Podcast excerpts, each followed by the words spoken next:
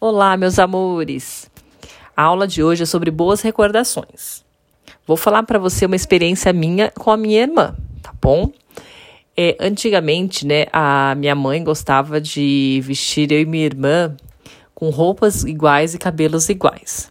Tem até uma foto nossa que nós estamos com o cabelo com corte chitãozinho chororó.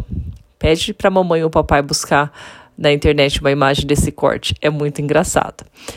E hoje nós somos tão diferentes, cada uma tem seu estilo, seu jeito. É, minha irmã gosta muito mais de tênis e calça jeans, eu já gosto mais de saltinho, né?